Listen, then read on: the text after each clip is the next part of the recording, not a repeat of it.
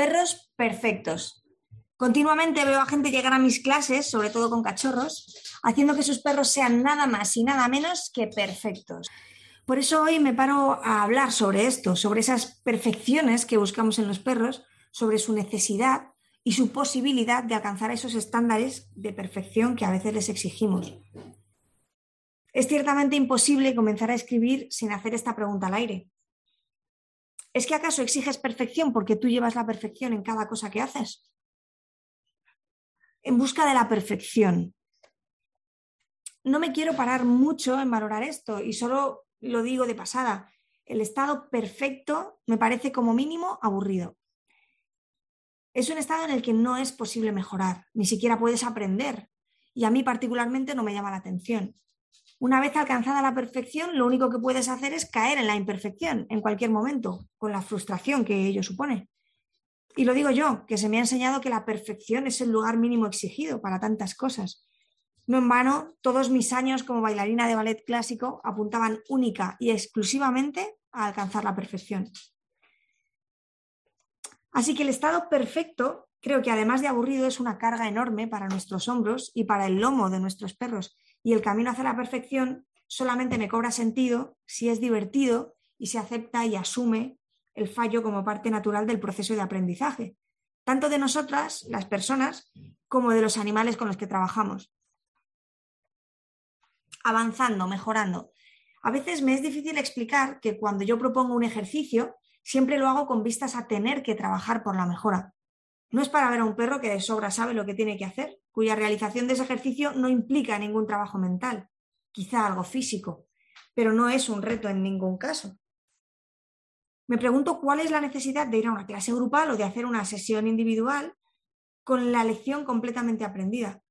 Y es que además hay tantas posibilidades para complicar aquello que un animal o una persona conocen, que es raro ver en nuestras clases perros aburridos, sin estímulos, enriquecedores, que hagan un reto de cada una de las acciones que llevamos a cabo.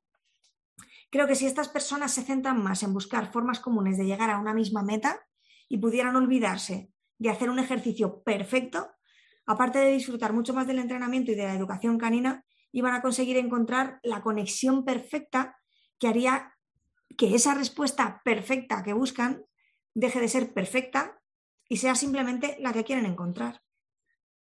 Tolerar los fallos y aprender sobre ellos es precisamente el camino que te lleva a la perfección, entendiendo la perfección como una meta que debería ser inalcanzable, pero que nos brinda la posibilidad de mejorar cada vez que interactuamos con nuestras perras.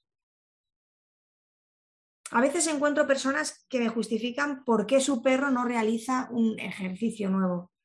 Resulta que soy consciente de que no tiene la capacidad de realizarlo en ese momento pero que con trabajo no le costará alcanzar el objetivo. Y siento cierta pena porque esa búsqueda de una perfección que simplemente no puede existir ocurre. No he dejado ni ese espacio ni ese tiempo. Lo que propongo es un camino juntos, no una meta individual. Sin fallos. Me sigue sorprendiendo, en general, en la vida y en particular con los perros, la falta de tolerancia a los fallos.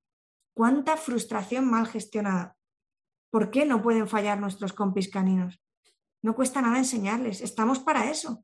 Y aunque cueste, seguimos estando para eso. Hay una terrible sensación de pesar e incapacidad cuando las cosas no salen como queremos. Ya se lo he explicado, me dicen, pues quizá tengas que volver a repetirlo entre 350 y 700 veces para que le quede claro. ¿Cuál es el problema? Un fallo de tu perra no es el fin del mundo, ni significa que no puedas enseñar, ni que no vaya a aprender. Significa que te da la oportunidad de hacer mejorlo la próxima vez, de perfeccionar tus técnicas. ¿No son maravillosos estos seres peludos? Yo soy Miriam Sainz y puedes escuchar más podcasts en sentidoanimal.es, ver más información y ver más artículos también escritos. Gracias por escuchar.